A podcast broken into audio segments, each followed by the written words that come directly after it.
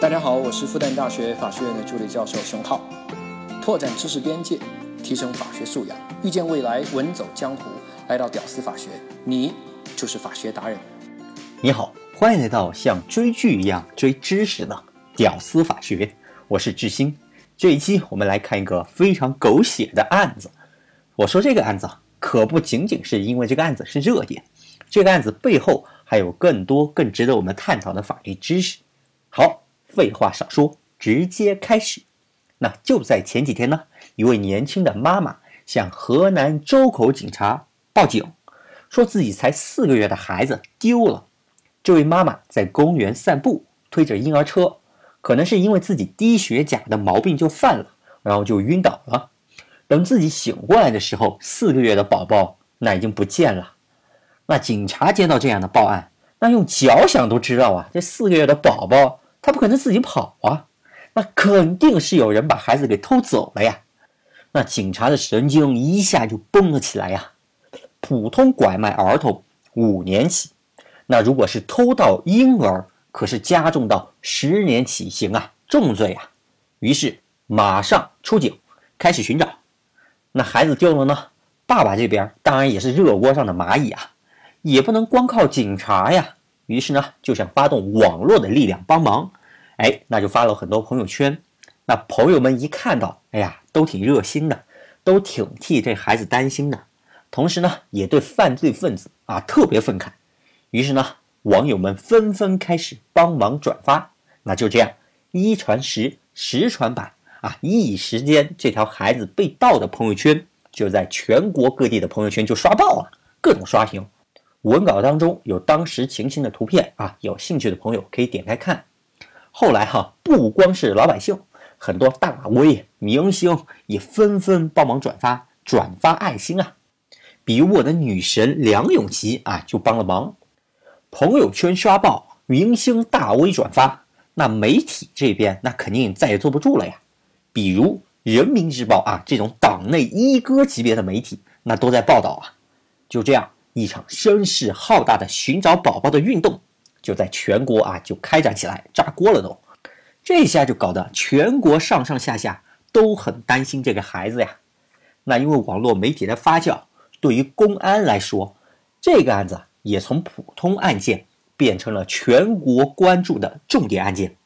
这种知名案件要是破不了的话，哎呦，那可是要被口水淹死的，压力非常大。得，那咱也别犹豫了。直接当成重特大案件来处理，各部门抽调精锐警力上专案组，哇，这待遇可不得了！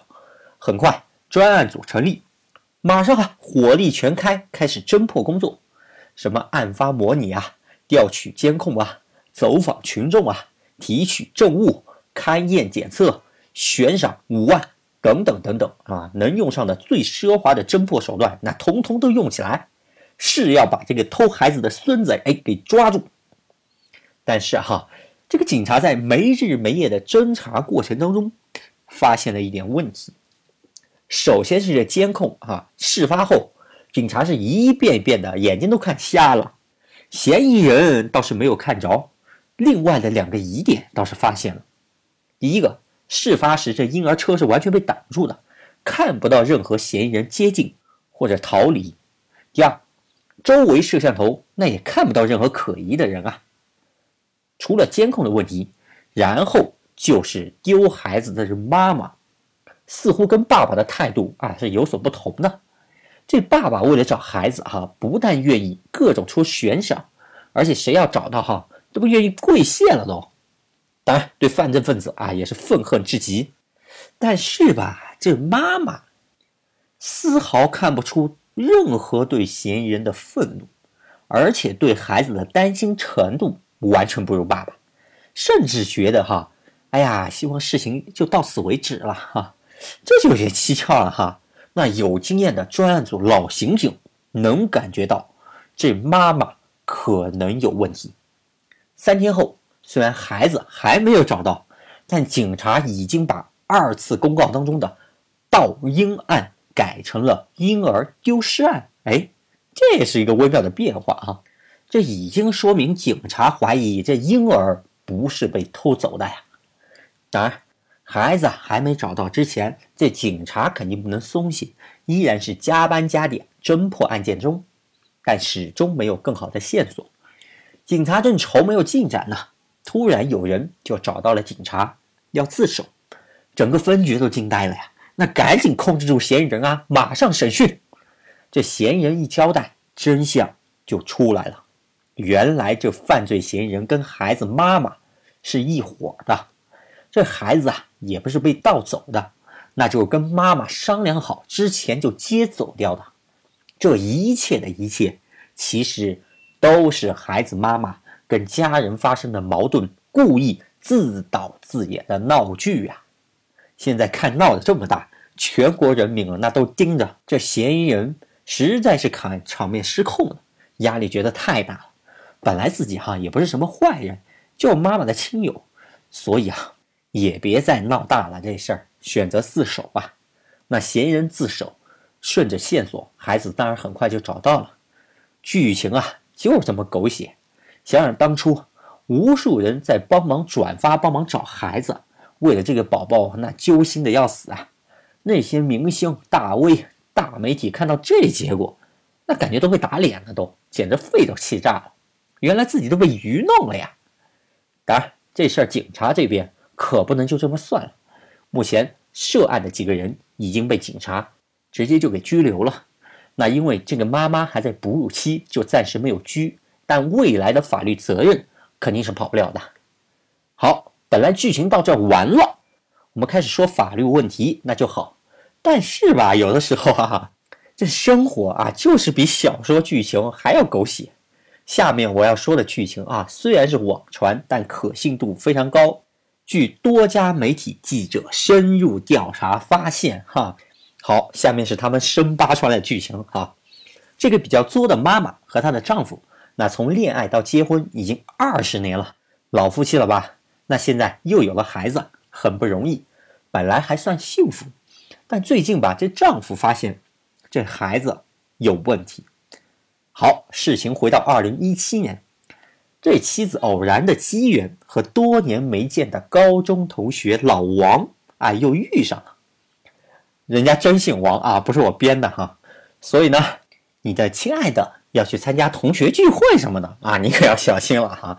好，说回来，这老王在一家外地的机关单位啊工作，还是个干部。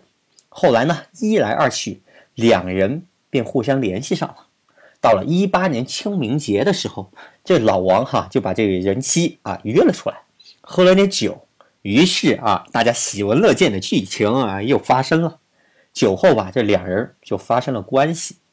本来吧，这关系哈发生了也就发生了，无非是绿点的事儿，那采取点措施也不会有人发现。